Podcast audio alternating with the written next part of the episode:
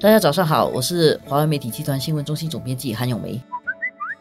大家好，我是华文媒体集团数码总编辑洪一婷。今天我们来谈一下 SGQR 的课题，这个新的 QR 码的支付功能啊。我常常觉得哈，无现金社会初步的时候，我们会觉得很奇怪。比如说去一些接受无现金支付的地方，你会发觉，诶，它的摊位前面啊，都充满了一大堆的牌子，一大堆不同的 QR 码，还有不同的终端机，看了眼花缭乱。我们说走向无现金社会，结果钱包里面都是卡，并没有小到。所以我觉得这是一个很荒谬的事情，很多东西都应该。统一起来。现在这个 SGQR 的正式推出，我觉得就是要解决刚才那个我讲的问题。这个好像合久必分，分久了就要合回来，所以现在找到了一个合回来的方法。对，具体的内容就是以后那些终端机都会浓缩成一个，都会集中在一起，好像个超级终端机这样，什么卡、什么支付方式它都能够接受。不管你用 Net 还啦，你用 Visa 还啊，你用 Mastercard 还啦，你要用你的微信支付啦，你要用阿里 Pay 啦，或者你要用你的 PayNow 啦，你要 scan 的话，你都是通过同一个终端机。然后呢，那个 QR code 也是同一个。假设说我今天发觉，哎，我的 PayNow 的银行户头里面钱不够了，我要用我的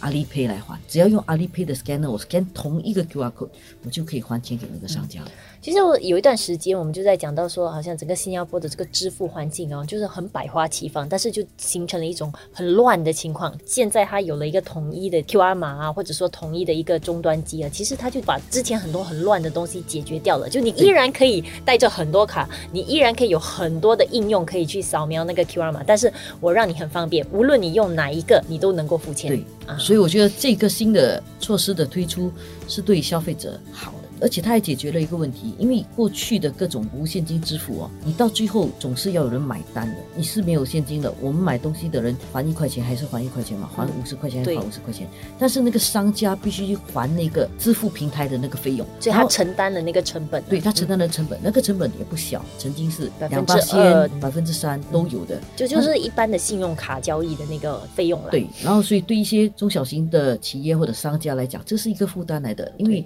这完全是从他盈利里面扣出来的。特别是如果他是卖的东西本来就像像小贩中心，你一直讲小贩要推他们走向这个数码支付啊什么，但是对他们俩这个成本其实就相当高，才卖一碗面才多少钱呢？如果你就要付这样的一笔钱，你要设那个平台，你要设那个终端机要钱的，租这个终端机要钱，然后每个月用这个终端机还要钱，而且还在用这个终端机，还有那些什么电费啊什么东西的，这些都是一些 一直重复的一些成本来的。你还要战战兢兢，这个终端机如果坏了不见啊，而且你又不确定说，哎，那个钱最后收了是不是？它它会不会有问题呀？还是那个到底有没有过账这样的情况？所以现在这个 HQR 码推出的另外一个优点就是，它把这个。后端的这个支付费用下降了啊，现在是调成百分之零点五，对，所以其实就是无形中让商家的成本降低，然后鼓励更多商家采用这样的一个方法。然后对平台商来讲呢，它的好处是，因为你现在统一了，就更多人可能会用这个东西。所以以前它可能只有两万人用，它现在二十万人用，薄利多销，薄利多销，对，百分之零点五八千的费用啊，但是这乘十倍。不好的地方就是后端啊，它要做很多的系统的连接。但是我可以想象，就是以后整个交易的过程，因为这样的一些新的设置，其实会变得更快捷、更有效率了。不然的话，现在如果你去买一样东西，经常你会发现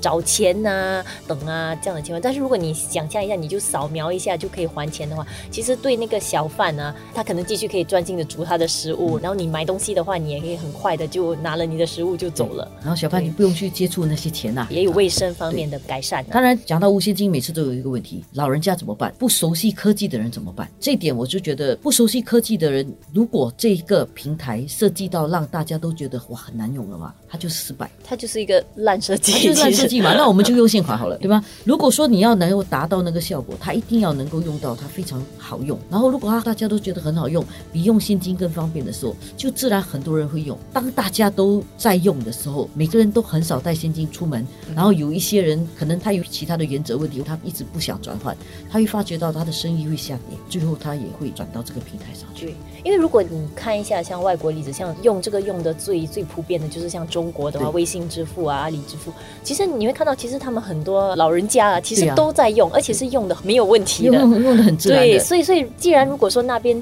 都能够这样的话，其实它是一个我们可以像看齐的一个一个榜样啊，就是说这里也应该能够设计到这一套系统，甚至不需要太多解释，我就是 intuitively 就会用。就像我的朋友，他每个月给他妈妈的家用是用微信给的，他妈妈就用微信支付了。同样的下来我们用 Pay Now。，PayNow，然后你去拿 CBF 的钱，也可以用 PayNow。对然后你拿 PayNow 比较快。对，那拿了以后就马上去买，也是直接就用去扫那个 QR 码就对还钱了。所以关键是哦，这些措施，尤其是这种生活上的措施，关键是你有没有制造一个生态系统，让人家便利。嗯你一有这个生态系统便利的话，自然就会转换的，嗯而不用讲半天哇，什么无现金有多好多好，它都没有用。最关键是这个好，我要能够感受到。就像中国的那个极端例子，啊连乞丐最后他都会用这个东西的话，像我在想，只要他的那个生态系统建立起来的话，这个绝对是一个便民的一个措施啦。我觉得对政府来讲，特别是税务局来讲，其实也是有一个好消息啊，这样商家全部都数码化了，很多交易其实更透明啊，全部都有根有据的话，其实嗯，对追税的时候就 对，我就没有办法无一失。同情那些逃税的商家了。如果你逃税的话呢，那现在因为必须要用这个支付方式，而会被追踪到你到底多少钱，应该缴多少税，我就觉得是应该的。